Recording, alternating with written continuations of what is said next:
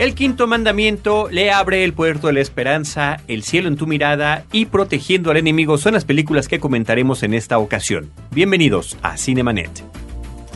El cine se ve, pero también se escucha.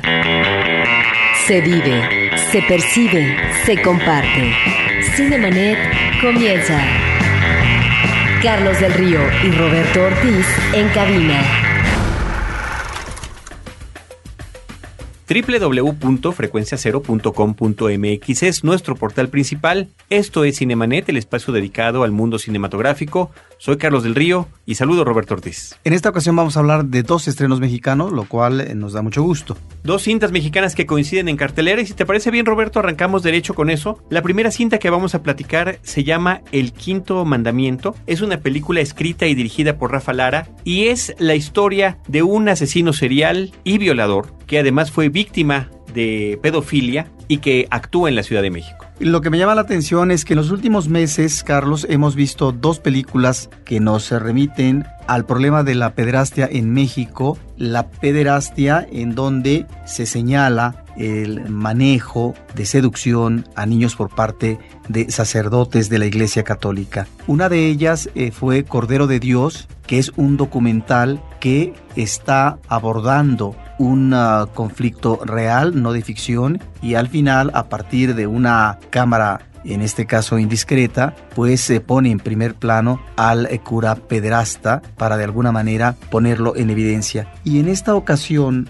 en el quinto mandamiento también, aunque no es el tema principal, pero podríamos hablar del porqué de los móviles de este asesino serial en la película El Quinto Mandamiento, pues está también un eh, cura pederasta que abusa de niños, que está interpretado por Ernesto Gómez Cruz, abotagado, un hombre que ha engordado este actor, y que es un manejo, yo diría que pudoroso, Carlos, eh, no es obvio, ni mucho menos, eh, si bien está la insinuación de la seducción por parte del cura a un niño, no muestra lo que sería ya el acto mismo de perversión por parte del cura, porque tampoco es eh, el objetivo de la película. Y aunque no lo muestre Roberto, de cualquier manera no deja de ser un asunto perturbador, como no lo era también el enterarnos en el documental que mencionas, Cordero de Dios, que comentamos justamente en noviembre del año pasado. Si alguien está interesado en escuchar eh, lo que platicamos de ese documental está en el episodio número 502 y es una película que se estrenó en cartelera en México en noviembre del año pasado. Cinemanet número 502 con los comentarios del documental Cordero de Dios.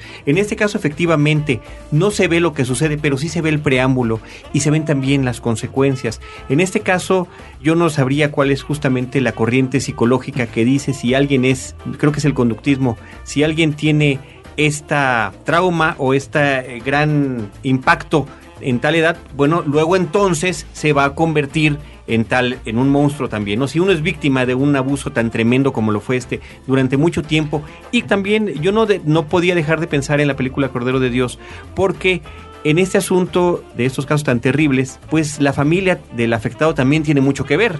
El hecho de que sin mayor miramiento ni supervisión dejen a un menor de edad en manos de un adulto durante tiempos muy prolongados y completamente a solas. ¿no? En este caso el personaje materno está interpretado por Angélica Aragón, que es justamente a la que ya este joven en su edad adulta, cuando ya se está dedicando a la cuestión de los asesinatos, bueno, directamente incrimina a esas dos personas como los que hicieron que fuera de esa manera, ¿no? Sí, yo mencionaba el tema de la pederastia, Carlos, porque es más visible ya en el cine mexicano en épocas más recientes y eso finalmente hay que celebrarlo porque este es un problema mayúsculo que sucede, lo que es eh, la afectación y los resultados traumáticos a niños que son abusados desde muy temprana edad. Obviamente que no es el tema central de la película El Quinto Mandamiento, es el antecedente del cual puede provenir efectivamente un trauma y volver a un joven asesino serial en donde está la mezcla no solamente de este abuso por parte del cura del pueblo, él vive en un pueblo, sino al mismo tiempo esa este ámbito familiar en donde la figura de la madre, que es eh, una figura dominante, muy religiosa, es eh, finalmente una presencia castrante porque está incentivando, educando al hijo para que eh, no cometa pecados, para que no tenga malos pensamientos y para que la Biblia sea su referente de lectura cotidiano.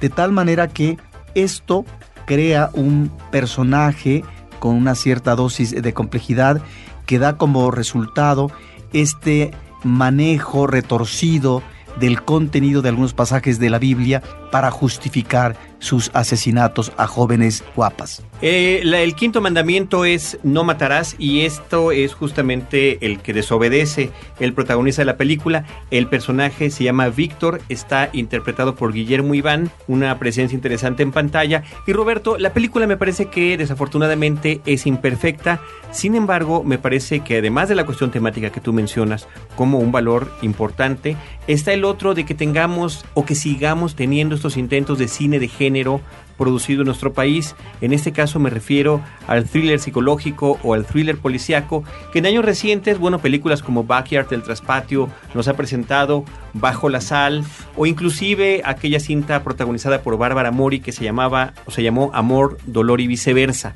Esto pues nos trae a un contexto nacional, temas que nosotros vemos en otras eh, cantidades de películas importantes hollywoodenses, pero que están ubicados en el contexto mexicano, en el, en el caso en particular de esta cinta, el de la Ciudad de México, y abordando otro tema que también desafortunadamente es una tremebunda realidad eh, nacional, que es la agresión hacia las mujeres, el feminicidio, y por supuesto que esta cinta, al igual que lo hizo Bajo la Sal, no puede dejar de mencionar los casos de Juárez. Sí, y ya en el caso específico del el personaje como asesino serial, que lo ha trabajado mucho Hollywood y muy bien en muchas películas, yo quiero mencionar nada más algunas de ellas, Carlos, no todas afortunadas. Una de las más interesantes por su propuesta formal sería En la mente del asesino Aro Tolbulkin.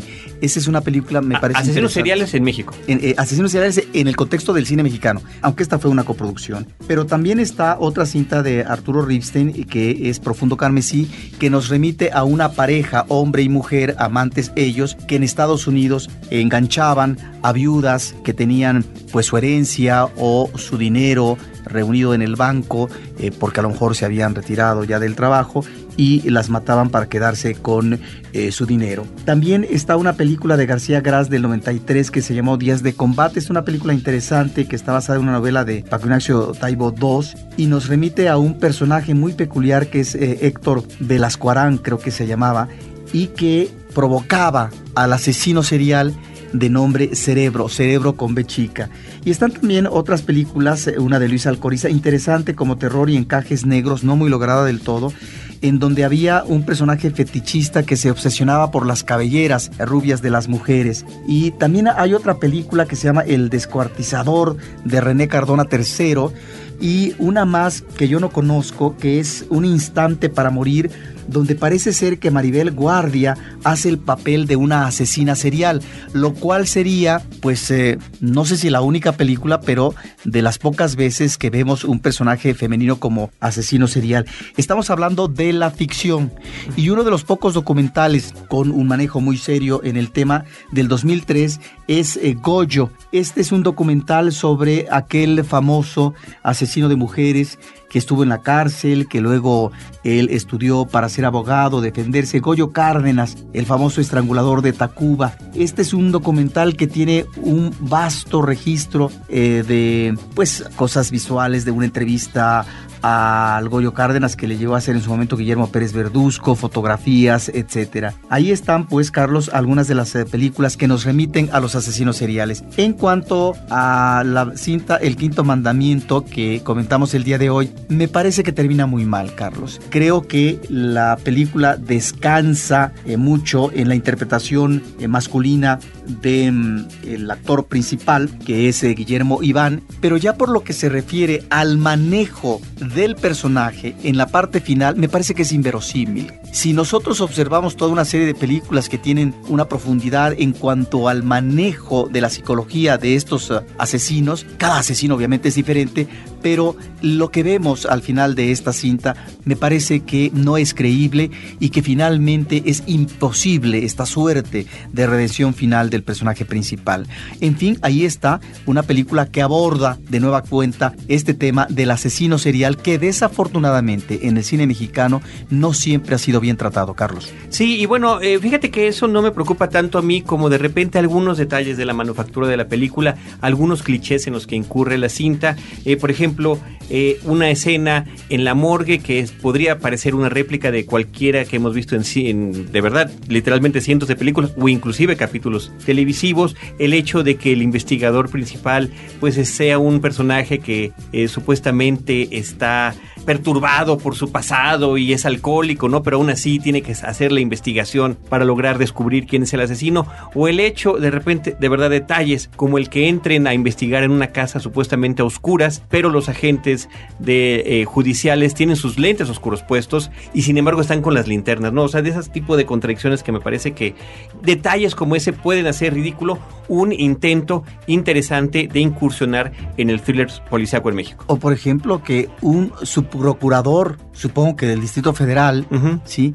sea el que tenga un grito de auxilio y sea quien en persona vaya a tratar de salvar a una de las víctimas, eso me parece que sin ayuda, sin escolta. Eso me parece que no es creíble. Y estas cosas que tú dices, Carlos, también, estos personajes que me parece que no están lo suficientemente trabajados, como el del comandante interpretado por eh, Luis Felipe Tobar, sí arrastra un conflicto, por eso es alcohólico. Dices, pero ¿cuál es su conflicto? Porque efectivamente, en este tipo de películas, Carlos, lo que encontramos es a veces el policía o el agente secreto eh, solitario que difícilmente eh, tiene un manejo armonioso de su vida, pero que encontramos matices para poder observar su psicología y su comportamiento. Aquí me parece que este talante de personaje intenso de Luis Felipe Tobar me parece que es excesivo y que no te lo crees tampoco. Luis Felipe Tobar es efectivamente la persona del reparto que nos faltaba. Él es el que interpreta al comandante de la policía y también participa en la película Alejandro Tomasi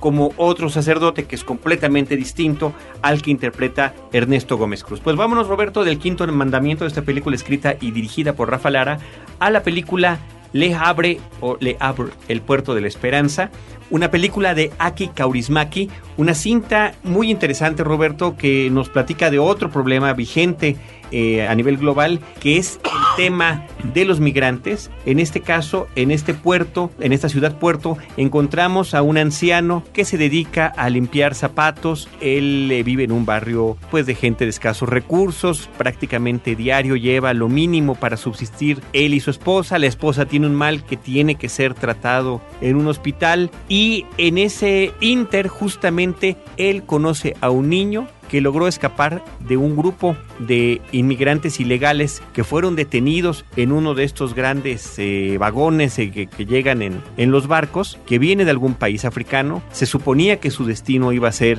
Londres, pero por algún error en el traslado, esto queda atracado en el puerto de Le Havre y ahí es donde los descubren y él es el único muchacho que logra escapar. Lo conoce a él y pues tiene la intención de poder ayudarlo, aunque él no tenga ni los medios económicos ni la forma de hacerlo a pesar de la situación que está viviendo. Esta es una, una historia, Roberto, que se mantiene absolutamente por las relaciones interpersonales entre los personajes, entre el hombre maduro, el hombre anciano y su esposa, entre él y el pequeño niño, pero también entre él y un oficial de la policía que está investigando el caso y que tiene la indicación de sus superiores de que a, a costa de lo que sea se encuentre a ese inmigrante ilegal para para poder mandarlo a los separos o colonias o donde sea que los están colocando porque algunos los ponen en lugares con mayor seguridad que otros como si fueran prisiones para después tener que devolverlos o repatriarlos a sus países de origen. Y en ese inter en esta pequeña ciudad puerto pues conocemos también a los diferentes personajes que están alrededor del anciano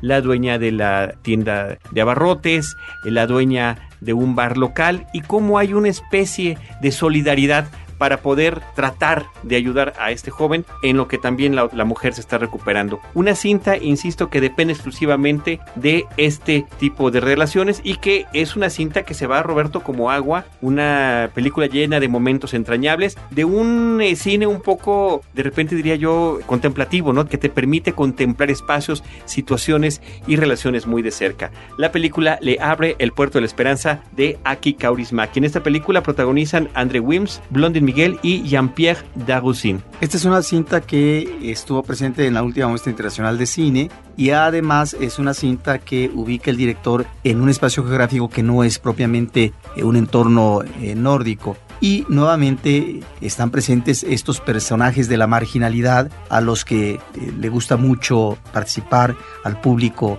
este director y dentro de esa marginalidad cómo surge la posibilidad de la relación cariñosa, de la solidaridad humana, etcétera. Toda esa serie de elementos que a veces, no por cuestiones del azar, sino finalmente por este contacto humano posible, es que un ser a otro puede prodigar algo más que la relación rutinaria. Efectivamente, y por ahí también está la visión oficial de las cosas, o también la que interpretan los medios de comunicación cuando se anuncia que un inmigrante escapó, que hubo una redada y que encontraron a muchos, pero que uno escapó, estará relacionado con Al Qaeda. Inmediatamente este tipo de pues eh, eh, periodismo, no claro, y de amarillismo, ¿no? Y por otro lado, pues las autoridades que tienen que estar destruyendo campamentos de refugiados y demás para tratar de evitar que este movimiento continúe. Cinemanet está de intermedio. Regresamos en un instante. ¿Tienes mucho que decir? ¿Eres todo un experto en el tema? ¿Tienes un buen proyecto? ¿Una propuesta interesante? ¿Grabas un podcast y quieres ser más escuchado? Ven y compártelo con nosotros. Frecuencia Cero crece y tú puedes ser parte de ello. Si quieres integrarte a nuestro portal, escribe a contacto arroba frecuenciacero.mx y cuéntanos tu idea. Juntos podemos hacer la realidad. Frecuencia Cero, Digital Media Network. Ahora, diseñar y hospedar su página web será cosa de niños. En tan solo cinco pasos, hágalo usted mismo sin ser un experto en Internet. Ingrese a suempresa.com y active ahora mismo su plan. Suempresa.com, líder de web hosting en México. Cinemanet.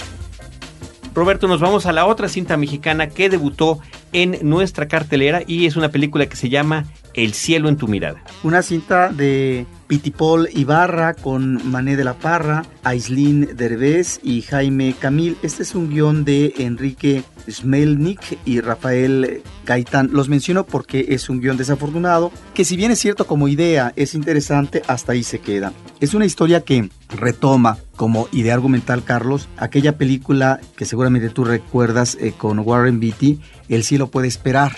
Esta idea de un personaje que muere, pero que al ingresar al cielo, pues ahí tal vez surge la posibilidad de regresar a la tierra para enmendar la plana, para poder superar los hierros que en la vida uno eh, manejó, los equívocos eh, de los cuales uno se arrepiente, etcétera. ¿Es de estos cielos burocráticos que vemos en muchos filmes? No propiamente, no es un cielo burocrático, es una estación y a partir de esa estación, pues él inmediatamente regresa a la Tierra con la posibilidad tal vez de continuar en la vida dependiendo hacia dónde dirige sus pasos, estos pasos eh, que no quedaron concluidos del todo en su vida real. Entonces, como esquema argumental, me parece que sigue una fórmula de algunas películas, sobre todo de la comedia hollywoodense, en donde están presentes lo que podría ser este llamado destino manifiesto, donde el futuro de alguien en la vida, como en este caso en la relación de una pareja, está determinado a priori, o lo que puede ser la superación de la inseguridad que uno tiene porque no maneja uno bien sus proyectos, su vida profesional, etc. Y lo otro que es el compromiso pleno que debe de asumir alguien en un proyecto de vida o en un proyecto amoroso. Ahí están tres elementos que tibiamente se manejan en la película Sin embargo, ah, me parece que lo que no está bien y que es lo que finalmente construyen, sino a la perfección, de una manera divertida y que nos deja un legado como personajes en el caso de la comedia romántica de Hollywood, es la construcción de los diálogos, Carlos. Aquí son diálogos anodinos y luego es muy desafortunada eh, la presencia de Aislinn Derbez. Yo no sé quién le dijo a esta chica que realmente podría ser la de galana de una película, de una actriz central. Es muy desafortunada su, su participación porque en ningún momento respira lo que debe de respirar un personaje como ella, espontaneidad, frescura. Me parece lamentable. Uno de los elementos, yo no diría que afortunados, pero que gustan mucho, gustan al público, eh, al menos en la función a la que yo fui el viernes en la noche, la gente no propiamente aplaudía, pero festejaba. Eh, se ve que la película gusta por esta vertiente, es la banda musical. Toda una serie de canciones como el personaje central masculino es un cantante que próximamente va a participar en un concurso internacional eh, de la canción latinoamericana, pues entonces eh, se está preparando, claro, ahí es donde se muestra su inseguridad y finalmente es un chico eh, que lo vemos cantar más de una melodía esta parte musical me parece que es una parte cuidada con esta música pop que finalmente gusta al público y que yo no diría que es un lastre, que es dentro de esa fórmula ya tan socorrida en el cine mexicano de películas con canciones, pues este es un nuevo caso, no propiamente de cine musical, pero que este puede ser el ingrediente que a lo mejor le dé aliento comercial a la película. Pues ahí está la cinta El cielo en tu mirada y de esa película Roberto nos vamos a la última que comentaremos en este episodio que se llama en México Protegiendo al enemigo, el título original en inglés es Safe House, es una película protagonizada por Denzel Washington que también está produciendo la cinta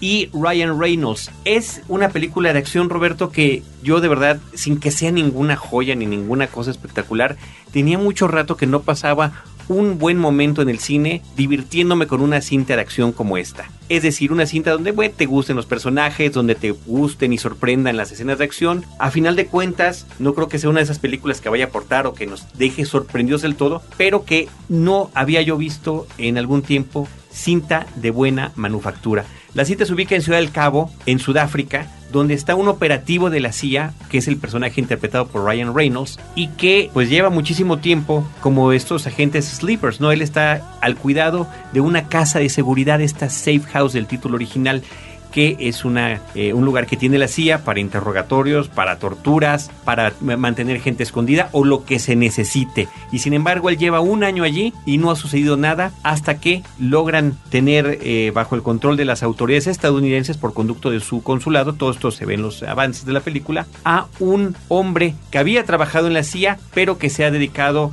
a vender información a otros países y hacer dinero con ello, hacer una suerte de mercenario, que es el que interpreta Denzel Washington. Sí, es efectivamente una película que se ubica en lo que sería un thriller propiamente entre policíaco, político. Es una cinta con abundante acción. Ese es su elemento a favor, tal vez excesiva, pero sin embargo es una acción bien trabajada y por eso eh, la película es tal vez más que palomera. Por eso me gustó. Es una película con escenas no solamente bien concebidas, sino funcionales como cine de acción. Y además me parece que en su estructura van manejando convenientemente esta acción porque la primera persecución que vemos no es propiamente una persecución, ah, en este caso de carro a carro, en la carretera, en las calles de la ciudad, es una persecución física. A pie. A pie, sobre, en las calles. Y esto ya nos da un ingrediente emocional que eh, va a permitir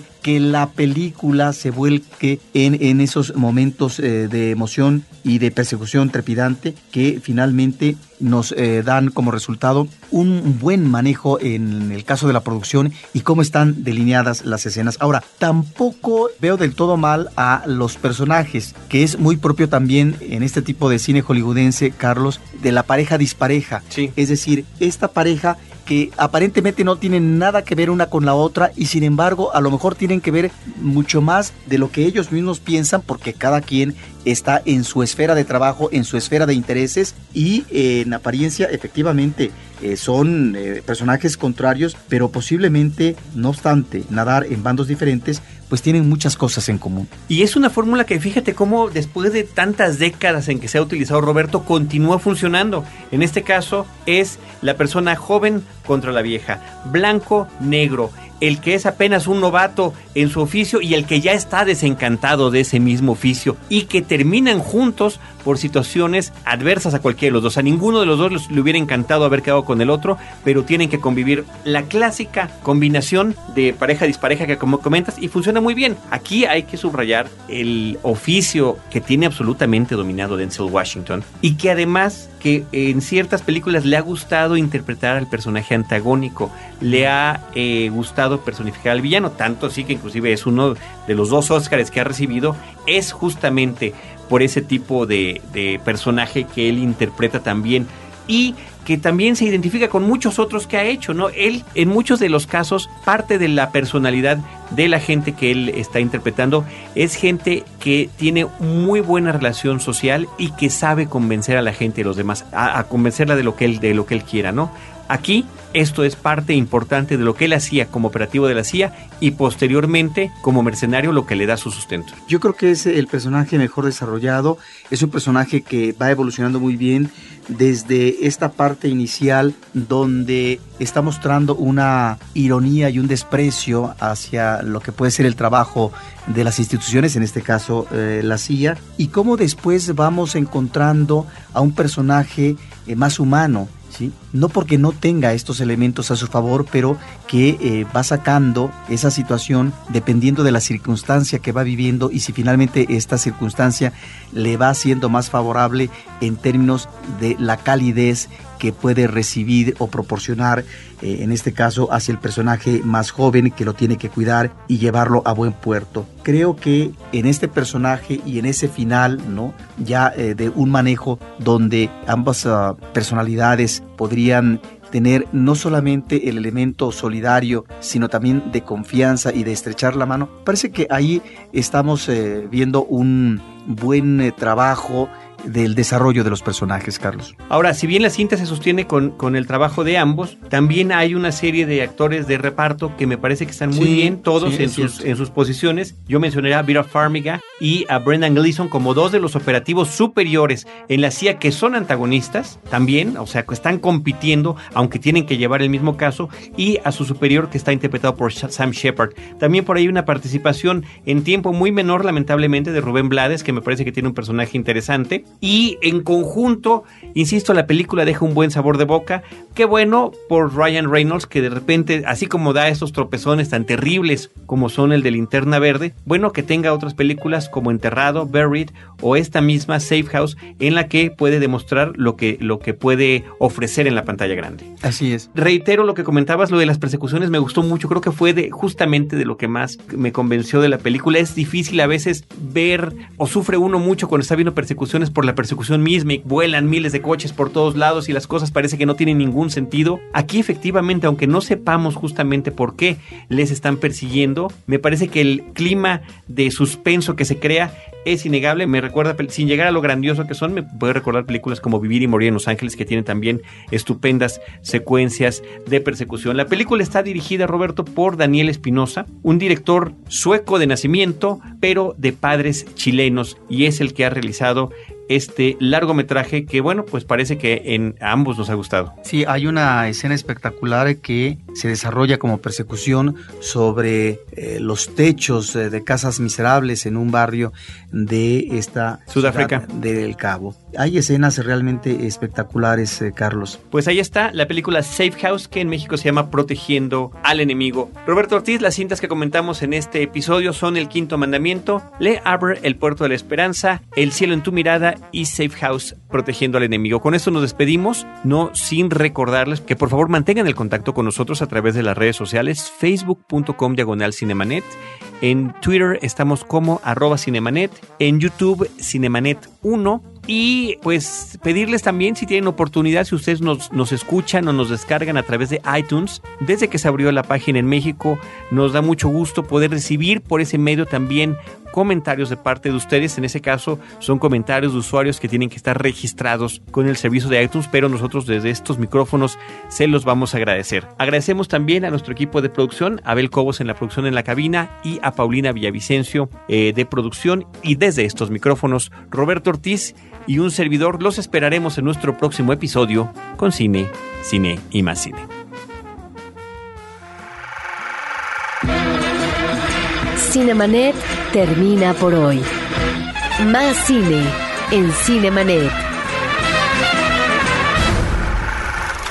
Frecuencia Cero, Digital Media Network, www.frecuenciacero.com.mx, pioneros del podcast en México.